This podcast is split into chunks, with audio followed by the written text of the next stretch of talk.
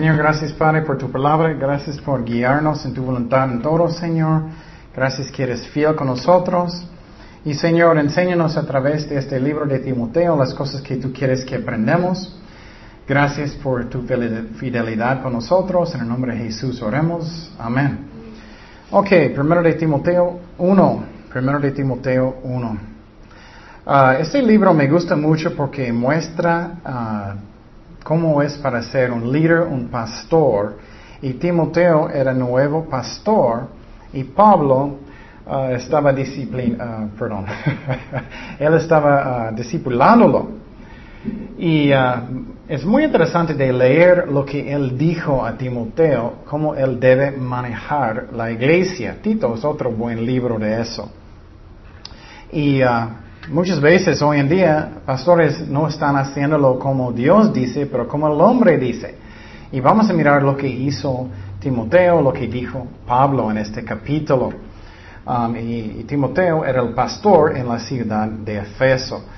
Entonces, vamos a empezar en versículo 1. ¿Qué dice? Uh, Pablo, apóstol de Jesucristo por mandato de Dios nuestro Salvador y del Señor Jesucristo nuestra esperanza. Entonces Pablo está escribiendo a esa iglesia uh, uh, en Efeso, pero específicamente a Timoteo y su vida específicamente. Y el autor de ese libro es Pablo, ya decimos eso, y él empezó con sus saludos, como siempre. Y y Pablo es un apóstol. ¿Qué es un apóstol? Es un mensajero, es alguien que está mandado.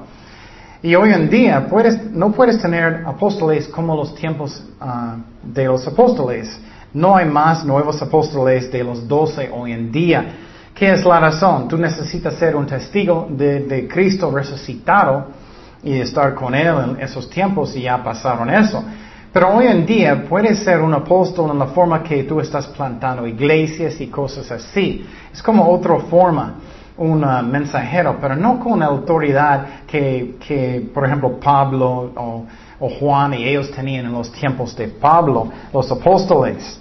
Y hoy en día, por ejemplo, en la iglesia um, uh, uh, mormón, ellos dicen que ellos tienen los apóstoles hoy en día, que ellos tienen la autoridad y que que ellos tienen eso desde los tiempos de Pablo, pero eso no, ellos inventaron eso. Entonces Pablo era un buen, fiel apóstol, mensajero, y él está mandando a Timoteo a hacer las cosas como Dios quiere. Y él dijo que él fue llamado por mandamiento de Dios. Eso es muy importante que entendamos. Yo tengo una llamada que Dios me llamó para cumplirlo. Y Pablo, su su ministerio era apóstol, pastor, evangelista, bueno, creo que todo, no sé si él hizo alabanzas, pero quién sabe, posible. Él tenía, creo que todos los dones, o casi todos, y uh, Dios le mandó. Y eso tenemos que entender. ¿Recuerdas cuando Pablo estaba en el camino a Damasco? Él estaba en el camino, ¿para qué? Para destruir la iglesia, para matar cristianos. Y Cristo apareció a él. Puedes imaginar si tú estás en el camino. En una forma eso pasó con nosotros también cuando convertimos a Cristo. Dios apareció a nosotros Él está diciendo, tienes que arrepentir. Ya Chema, eres muy malo y necesitas cambiarte. y eso pasó con Pablo. De repente una luz muy fuerte brilló y Pablo dijo, ay, ¿quién es? Y Cristo dijo, eh, soy Cristo. ¿Por qué estás persiguiéndome? Y Pablo dijo, ¿Cómo? Y entonces, en ese momento, Dios le mandó para ser un apóstol y él dijo las cosas que él tenía que sufrir para Jesucristo. Entonces, tenemos que entender que eso es un mandamiento, su llamado, no es como algo opcional. Tenemos que entender, es muy importante que buscamos en qué que Dios está llamándote. Necesito entender qué es mi llamado. Y yo quiero cumplir lo que Dios dijo. Yo no quiero llegar un día en frente de Jesucristo y solamente voy a decir, uh". no, tenemos que cumplir lo que Dios dijo. Y tenemos que orar. ¿Qué, quieres? Y si tienes un ministerio, hazlo con todo su corazón. No solamente, eh, voy a hacer eso poquito para allá, para acá, y uh, voy, voy, no, no, no, no tanto. No, hazlo con todo su corazón. No vamos a estar aquí mucho más tiempo, yo no creo. Creo que Cristo viene muy pronto y entonces haz tu mejor y vamos a estar con Él en el cielo para eternidad. Entonces haz su mejor y son mandamientos de Dios. Está llamándote para cumplir su llamado en su vida. Dice en este versículo también que Él es nuestro Salvador. Dios Padre, Él mandó a Cristo para morir por nosotros en la cruz. Y también dice que Cristo es nuestra esperanza. No hay esperanza en otra cosa, solamente en Él. Y tenemos que aprender de ser completamente dependientes de Jesucristo. Que tengo fe cada día, que Dios está guiando todo mi día. Si tengo problemas en mi vida, en mi, en mi, en mi familia en mi trabajo, lo que sea, que necesito ponerlos en las manos de Cristo, Él es mi esperanza. Pero si solamente estoy mirando lo que yo puedo hacer, mm, voy a sentir deprimido, voy a sentir rechazado, voy a sentirme mal. Pero si mi esperanza está en Jesucristo, Él puede hacer todas las cosas, nada es difícil para Él. Y muchas veces no estamos fijando en Él. Es una forma de aprender cómo caminar con Dios diariamente, momento por momento. Señor, guíame. O tengo este problema específicamente en mi trabajo, no puedo hacerlo. Señor, guíame, tengo confianza en ti, vas a guiarme porque tú eres fiel. En cualquier forma, o tengo problemas con mi hijo o mi hija, Señor, guíame, porque tú eres fiel. Y dice que Cristo es nuestra esperanza.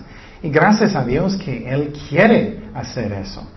Dice en Jeremías 32, 27, He aquí, yo soy Jehová, Dios de toda carne. ¿Habrá algo que es difícil para mí? Entonces, ¿Algo que es difícil para Dios? Claro que no, nada es difícil para Dios. Entonces, tenemos que poner nuestras vidas y problemas en sus manos y confiar en Él. Creo que otra cosa que falta mucho en nosotros hoy en día es, no tenemos mucha fe. Estamos confiando en mi cerebro, en mi inteligencia, estamos confiando en cómo puedo trabajar bien o algo. Claro, necesitamos hacer nuestro mejor, pero muchas veces no estamos confiando tanto en Él eh, y tener fe en Cristo, pero en mí. Y muchas personas en las iglesias están haciendo lo mismo. Efesios 3:20 dice, y aquel que es poderoso para hacer todas las cosas mucho más abundantemente de lo que pedimos o entendemos, según el poder que actúa en nosotros. Entonces miramos que nunca tengo razón para ser desanimado, nunca. Posible tú tienes problemas en su familia, su matrimonio, lo que sea, en su trabajo. Pon todo en las manos de Dios, pero tenemos que ser obedientes. Si Dios está hablándote de hacer algo, hazlo. Si Dios está diciéndote, oh, necesitas lavar el piso, ay, pero no quiero. Estoy cansado. Si Dios está hablándote, hazlo por Jesús y Él sabe lo que es el mejor. Seguimos en versículo 2. A Timoteo, verdadero hijo de la fe, gracia, misericordia y paz de Dios nuestro Padre, de, uh, de Cristo Jesús nuestro Señor. Entonces Pablo otra vez escribió esta carta a Timoteo. Timoteo vivía en la ciudad de Listra y él fue discipulado por su mamá y su abuela. En, el primer viaje misionero es cuando muchos piensan que Pablo conoció a Timoteo. Y en el segundo viaje misionero, él fue con Pablo en su viaje. Entonces, algo que es importante que entendemos es que el efecto que tú tienes para sus hijos es tan importante. Su abuela y su mamá, ellos enseñaron a Timoteo bien en la fe. Y necesitamos hacer eso con nuestros hijos. Tenemos que leer la Biblia con nuestros hijos. Tenemos que orar con ellos. Y por ejemplo, mi hija me encanta siempre cuando estamos orando, aunque ella es muy chiquita, tres años después de todo, ella dice, amén. y entonces es muy importante y el efecto que tú tienes en sus hijos es, es increíble, importante. Entonces, ah, esta carta también fue mandada a Tesalónica y uh, Filipo. Y entonces tenemos que entender la importancia de tener un buen ejemplo para nuestros hijos. Entonces dice que él es un hijo en la fe. No sabemos si, si él aceptó a Cristo con Pablo, creo que no, posible con su mamá, con su abuela, pero él era un hijo de la fe, él discipuló a, a Timoteo en la fe. Entonces, pero ¿cómo es discipular? Eso es muy importante que entendamos. Discipular personas en la fe no es para que ellos son dependientes de mí o de mi papá o de mi mamá, que ellos son dependientes de quién, de Cristo y de su palabra. Si ellos son dependientes de personas, personas pueden fallar. Tenemos que enseñar eh, personas si tienes un ministerio en la iglesia, si tienes un ministerio con los niños o jóvenes, de ir con Cristo primero, no siempre rápidamente con mi mamá o con mis amigos, pero que voy con Cristo primeramente. Yo recuerdo cuando empecé en el ministerio, en el principio todos estaban yendo conmigo constantemente. ¿Qué, ¿Qué hago? ¿Qué hago? ¿Qué hago? ¿Qué hago? Y finalmente Dios me habló, ya no haces eso.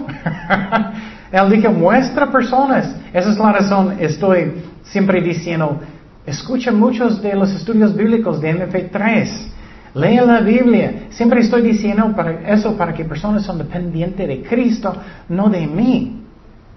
Es un error muy grande si no enseñas en esa forma. Entonces él era un hijo de la fe y él discipuló a él en una buena manera para buscar a Dios. Él miró en él algo bonito. Él tenía humildad, amor, obediencia. Él tenía buen carácter. Eso es más importante que todo en su ministerio.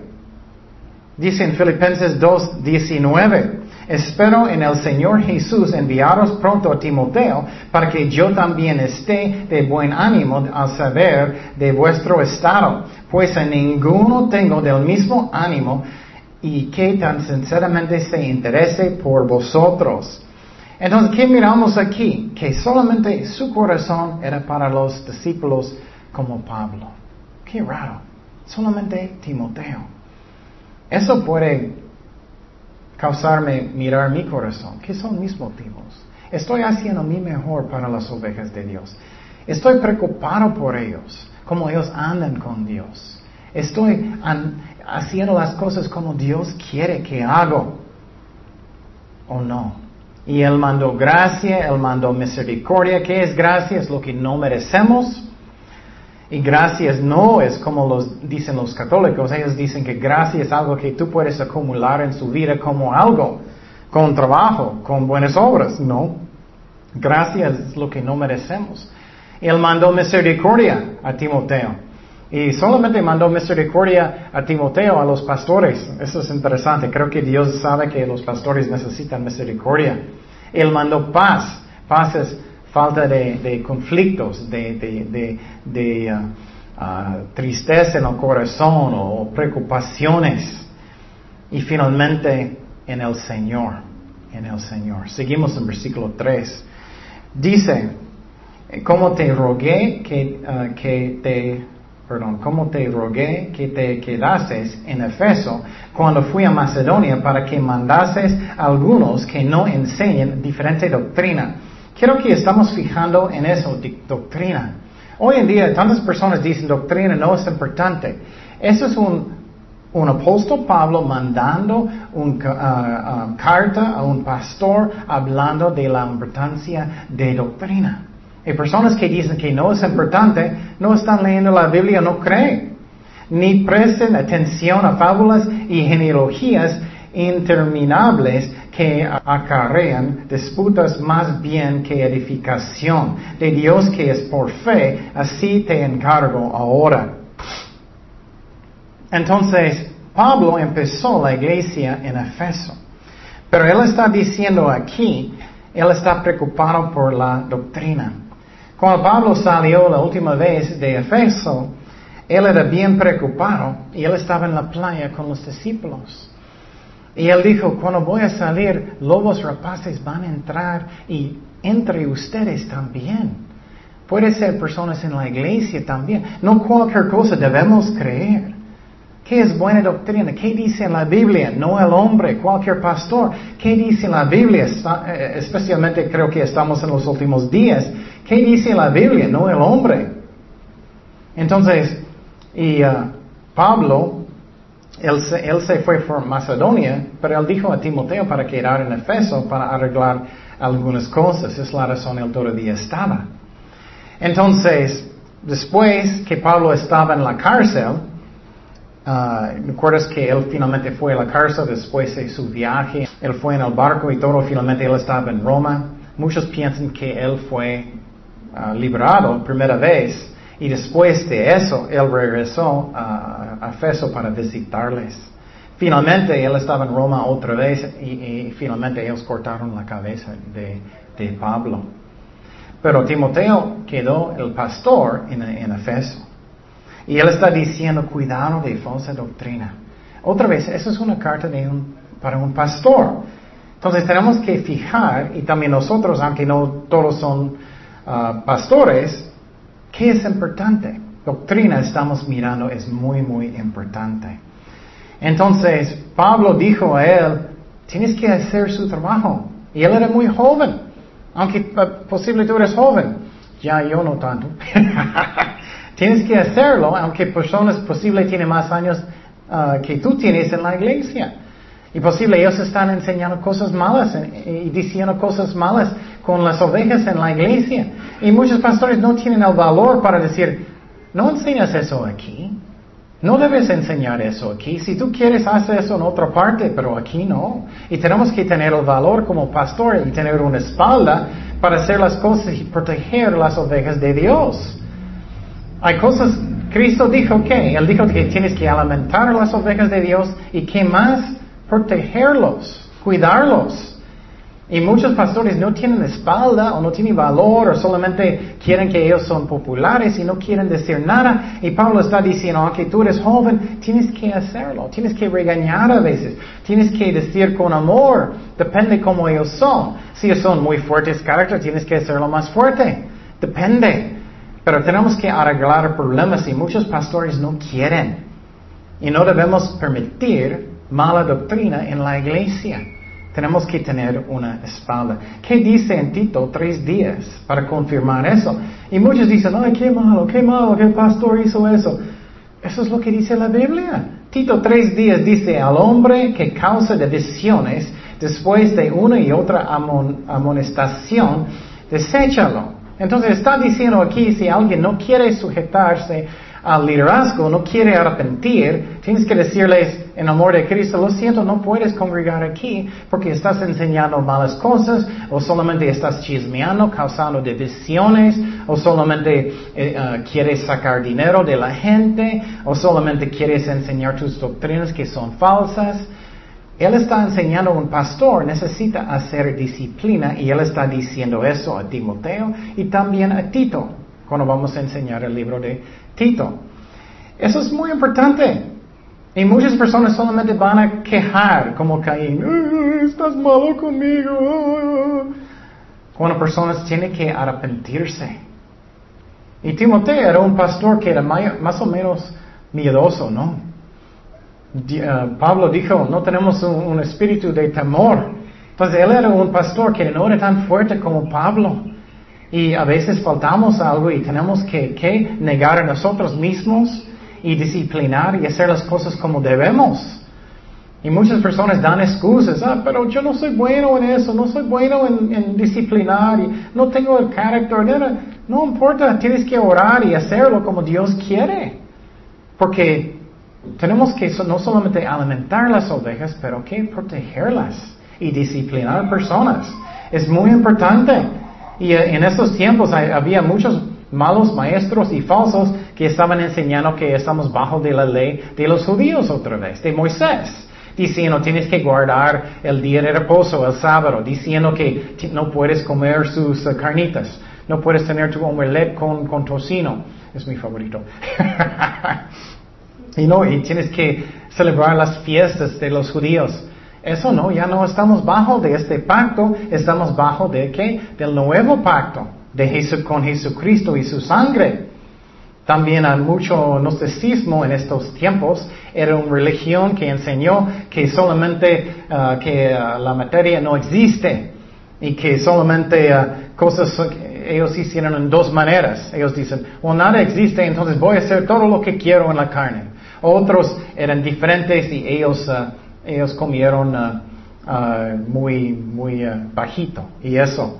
Ellos enseñaron que, que, Cristo cuando Él caminaba, Él no dejó huellas en, en, en la playa o, o lo que sea. Entonces, Él dice cuidado de fábulas, cuidado de personas enseñando malas cosas que no es la verdad.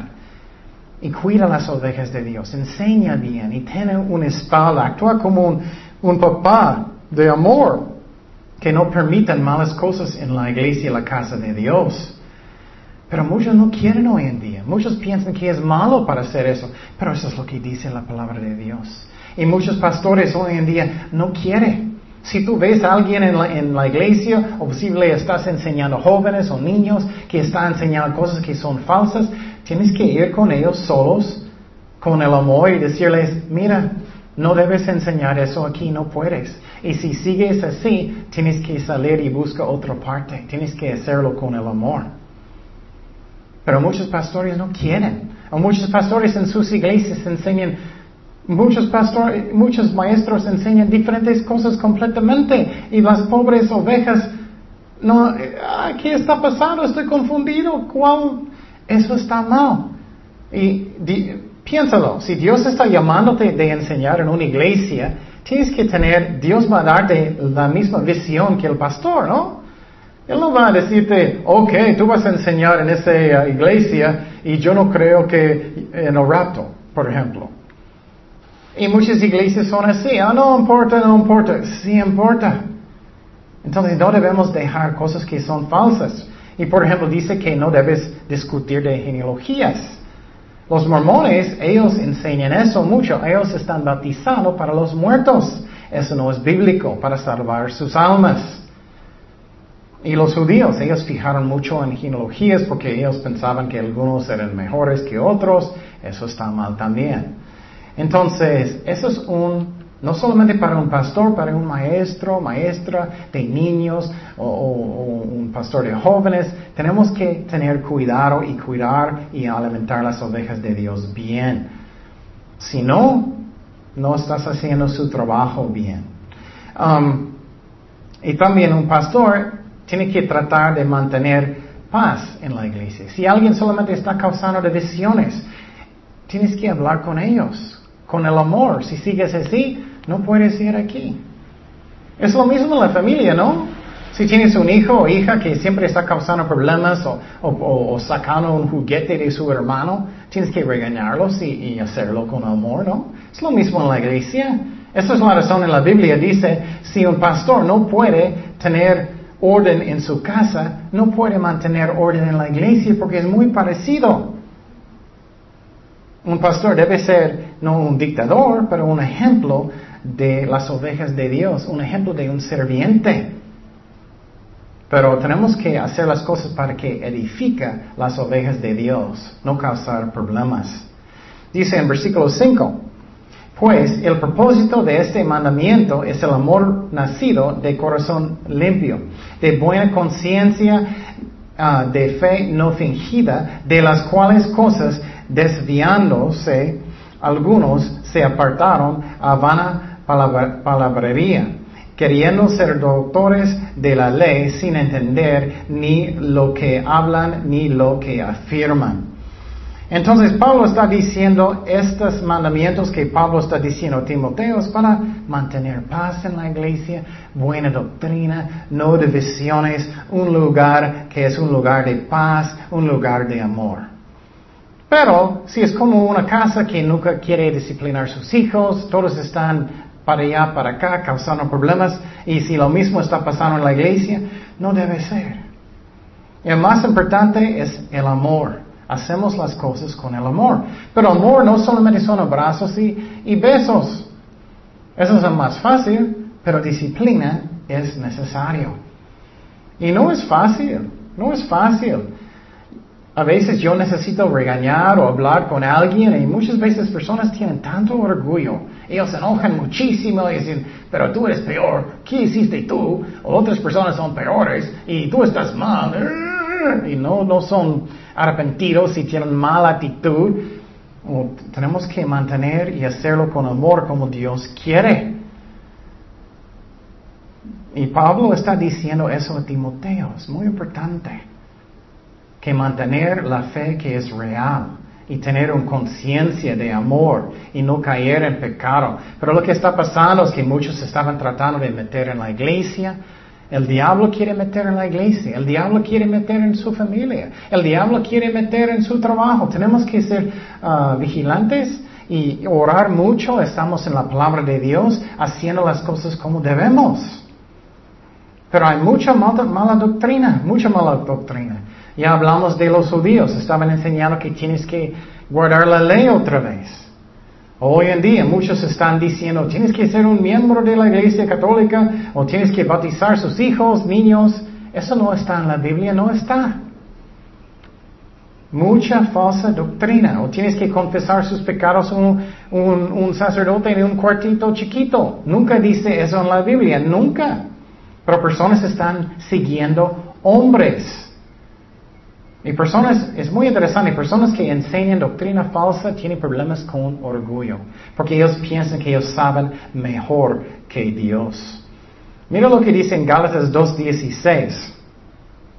No somos justificados por obras, ni buenas obras, ni uh, buenas hechas, ni los sacramentos, nada de eso. Somos justificados por medio de qué? De la fe, no de la ley. Dice en Gálatas 2.16, sabiendo que el hombre no es justificado por las obras de la ley, sino por la fe de Jesucristo, nosotros también hemos creído en Jesucristo para ser justificados por la fe de Cristo y no por las obras de la ley. Por cuanto por las obras de la ley nadie será justificado. Siempre estoy diciendo, si somos justificados por, la, buenas obras, ¿cuántas necesitas hacer? ¿20 mil? Cristo va a decir, no, no ayudaste a tu abuelito otra vez, entonces no, yo lo siento. no es así.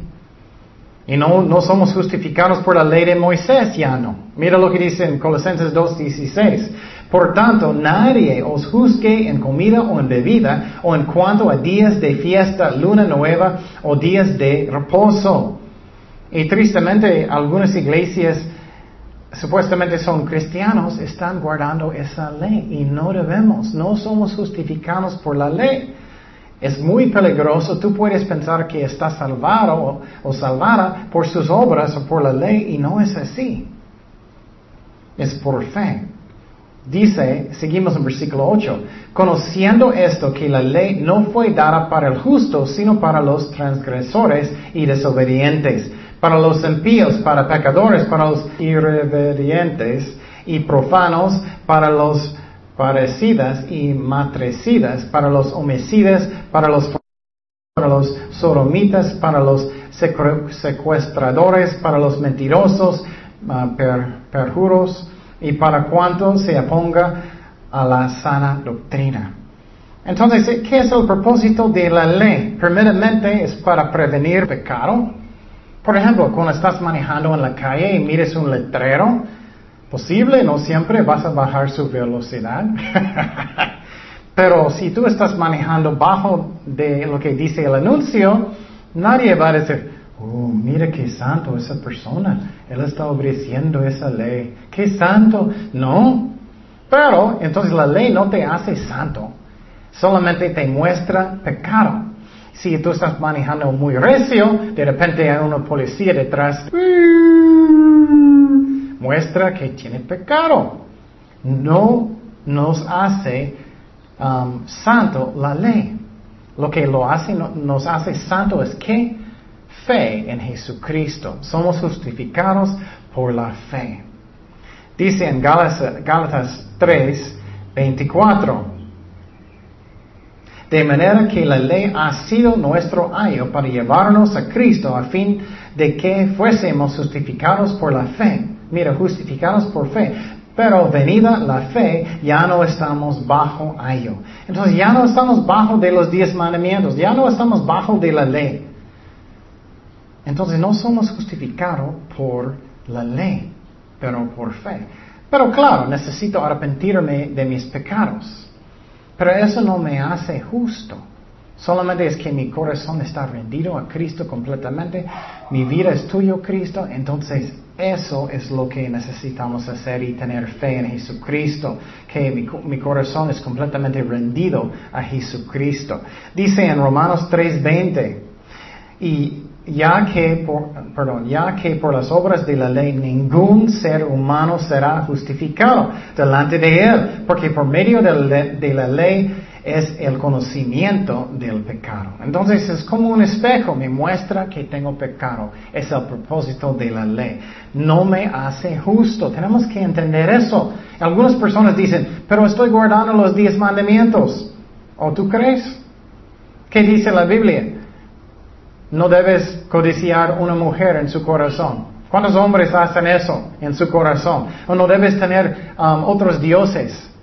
Y tú dices, ay, no tengo otros dioses, pero si hay algo en su vida que es más importante que a Dios a veces, eso es idolatría. O la mentira, tú siempre nunca, nunca, nunca mientas.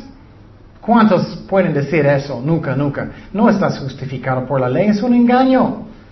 otro, no robas. Oh, bueno, tú puedes robar personas en muchas diferentes formas. Tú puedes robar a alguien de, de, de posible ellos hicieron un trabajo y tú estás diciendo, oh, sí, yo hice. Hay muchas formas que puedes o codiciar cosas que otras personas tienen. Ay, quiero eso.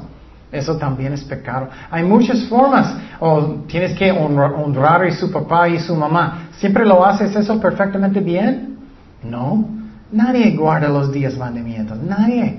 Entonces no somos justificados por la ley, pero por la fe. Pero necesito tener un corazón que está rendido a Cristo, que quiero hacer su voluntad en mi vida, pero soy justificado por fe. Entonces cuando yo acepto a Jesucristo, Él entró en mi corazón por fe, no por, por las obras. Esa es la razón, personas que dicen, ah, está salvado por las obras. No, entonces tú hiciste algunas obras y Dios, Dios va a entrar en su corazón en este momento. No es así. Es por la fe. Entonces la ley no es por personas que son justos, pero para personas que son injustos.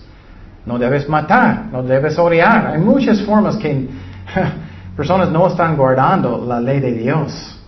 Y quiero decir que personas que están practicando pecado no van al cielo. Claro, un cristiano verdadero puede caer en un pecado a veces. Ay, perdón Señor que mentí. Oh Señor, perdóname que enojé. Pero si lo haces constantemente y no hay, no hay tristeza en su corazón, no hay arrepentimiento, no eres un cristiano verdadero. Hay muchos falsos que nunca nacieron de nuevo. Dice en versículo 11, según el glorioso evangelio de Dios bendito, que a mí me ha sido encomendado, doy gracias al que me fortaleció a Cristo Jesús nuestro Señor, porque me tuvo fiel poniéndome en el ministerio.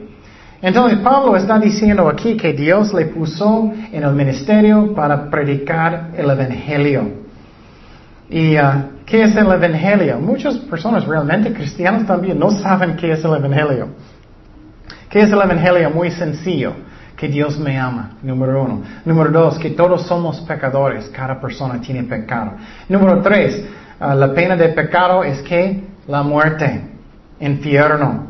Número cuatro, Jesús murió por mí en la cruz y resucitó de los muertos. Número cinco, somos salvados por medio de la fe, no por obras, por gracia. Número seis, debes hacer Cristo su Señor, jefe de su vida y arrepentirte de sus pecados y nacer de nuevo. Eso es el Evangelio. Y muchos cristianos no pueden decir lo que es. Pero es muy importante que aprendes lo que es porque otras religiones tienen muy diferente Evangelio. Los católicos dicen que es un sistema de buenas obras, que puedes acumular más y más gracias, y ellos dicen que gracias a algo que puedes acumular antes de su muerte, si tienes suficientes, puedes entrar en el cielo o purgatorio por un ratito. Aunque no existe en la Biblia. No existe en ninguna parte. Y dice aquí que Pablo, Dios dio ah, la fuerza para ser un apóstol. Eso es muy importante que entendamos. Dios me da el poder para hacer mi ministerio, el Espíritu Santo. Y finalmente, Él dio que Ah, gracias. Tenemos que siempre tener gracias por todo lo que Dios ha hecho en mi vida, por mi salvación. Eso es lo que dijo Cristo en la Santa Cena. Haz eso, ¿qué? En memoria de mí. Versículo 13, que dice, habiendo yo sido antes blasfemo, perseguidor, injuriador, mas fui recibido a misericordia porque lo hice por ignorancia y incredulidad. Pero la gracia de nuestro Señor fue más abundante con la fe en el amor que es Cristo Jesús. Entonces Pablo era un pecador muy grande. Él estaba matando cristianos, metiendo personas en la cárcel. Él era un fariseo, él era muy malo. Él tenía un puesto muy grande en Israel. Era un miembro del Sanhedrin. Él, él tenía todo poder casi. Él podía hacer tantas cosas. Pero él era un pecador. Él no estaba en el camino al cielo. Muchos ricos piensan, ay, soy rico, tengo mucho poder, voy al cielo, no soy tan mala persona. Nadie es bueno, solamente Cristo. Solamente Cristo. Y Pablo era un grande pecador. Cada persona es un grande pecador. Pero él estaba blasfemando, él estaba persiguiendo la iglesia. Él era cruel, abuso de personas. Pero Dios en su gracia mandó a él para ser un apóstol, salvó su alma. Y a veces sentimos, ay, Dios no puede perdonarme, Dios no puede usarme, soy tan malo. Solamente arrepentirte de sus pecados y decir a Dios, perdóname, del corazón. Y no hace con todos, casi dicen, oh, es la culpa de mi juventud, es la culpa de mi hermano, es la culpa de mi mamá, es la culpa de mi esposo, mi esposo, mis hijos. Tienes que aprender de decir, es mi culpa, Señor, perdóname. Y Pablo arrepintió, ¿qué él dijo en el, el, uh, el camino a Damasco? Él dijo, ¿qué hago? Él tenía un corazón, ¿qué necesito hacer? Pero Dios tenía mucha misericordia con él y él quiere con todos. Si quieres arrepentir, Romanos 5:20, pero la ley se introdujo para que el pecado abundase mas cuando el pecado abundó, sobreabundó la gracia. Versículo 15. Dice, palabra fiel y digna de ser recibida por todos, que Cristo Jesús vino al mundo para salvar a los pecadores, de los cuales yo soy el primero. Pero por esto fui recibido a misericordia, para que Jesucristo mostrase en mí el Ah, el primero todo su clemencia, para ejemplo de los que habrían de creer en Él para vida eterna. Entonces, miren lo que dice aquí. Somos salvados para qué? Creer. Cristo vino para salvar pecadores. No para tener una iglesia que, ¿cómo tú puedes tener mejor vida, mejor negocio? Él vino para pecadores. Dios quiere ayudarte, pero principalmente es para las almas. Y Pablo era humilde, él arrepintió. También dice que Jesús es Dios, Él no es un ángel, como dicen los testigos de Jehová. Él vino para salvarnos, para morir por nosotros. Piénsalo, un ángel no puede morir por sus pecados. ¿Cómo crees? Entonces, él, él salvó a Pablo, es un ejemplo hermoso de la gracia de Dios y el amor de Dios. 17. Por tanto, al Rey de los siglos, inmortal, invisible, al único y sabio Dios, sea honra, honor y gloria por los siglos de los siglos. Amén. Entonces, finalmente, Él está dando gloria a Dios por su bondad, su gracia, que Él es eterno, es sabio, Él, tiene, él sabe todas las cosas. Él no tiene principio, Él no tiene fin, Jesucristo tampoco. Tenemos que entender que Cristo existía antes de su nacimiento por eternidad con el Padre y el Espíritu Santo. Y Pablo está dando gracias a Dios para salvar su alma. A veces tenemos pruebas muy grandes. Tenemos que recordar lo más importante, que Él salvó mi alma. 18 dice, este mandamiento, hijo Timoteo, mira, otra vez, mandamiento. Él está enseñando a Timoteo cómo debe manejar la iglesia. Cuida la iglesia, protege la iglesia de falsa doctrina, de divisiones, de malas personas. Y tienes que hablar con personas. Después de dos veces, si ellos todavía no quieren arrepentir, quítalos de la iglesia, si es suficiente grave. Y si no, puedes orar para un castigo posible, no puedes hacer ministerio por un mes o dos semanas, depende, guía, como Dios guía, ora. Pero Él está diciendo, tienes que mantener la iglesia en paz y en el amor y no permiten falsa eh, doctrina. Esas son las palabras de Dios. Entonces, este mandamiento, hijo Timoteo, te encargo para que conforme a las profecías se hicieron antes en cuanto a ti, milites por ellas la buena milicia. Entonces, eso finalmente es un mandamiento de Pablo. Él mandó a él de hacer eso. Es muy interesante que ellos hicieron profecías sobre Timoteo, que él va a ser un pastor y todo eso. Tenemos que tener cuidado de profecías. Profecía hoy en día todavía existe, pero hay tanto abuso, muchas veces estamos en diferentes lados. Algunas personas creen cualquier cosa. Ah, tú vas a tener un nuevo uh, gato en la tarde. Oh, sí, qué bueno. tú vas a estar muy rico en la tarde. Dios va a darte mucho oro. Oh, ok, qué bueno. Y finalmente personas dicen, ah, no voy a creer nada. No debemos hacer eso. Profecías son verdaderos a veces. Depende si viene de Dios, tienes que orar, viene de Dios o no, tenemos que juzgar. Pero algunas personas están en uno de los lados. Ellos creen todo o dicen, ah, ya no más, ya no más. No es cierto. Tenemos que orar, ¿eso viene de Dios o no? Porque sí pasa, pasó con Timoteo. Esa es la razón, es muy importante que escuchamos la voz de Dios. ¿Qué dijo uh, el Espíritu Santo a Pablo y Bernabé? separarme a Pablo y Bernabé para el ministerio que tengo para ellos. Todavía es válido hoy en día profecía, pero hay tanto abuso, tantas iglesias, Ay, tenemos un profeta y van a decir eso y eso y eso, y muchas veces solamente viene del corazón de esa persona, eh, de su mente, o pueden ser mentiras también. Pero no debemos quitar todo solamente porque hay abuso. Sí pasa hoy en día. Pero tenemos que orar si es la verdad o no es la verdad. 19.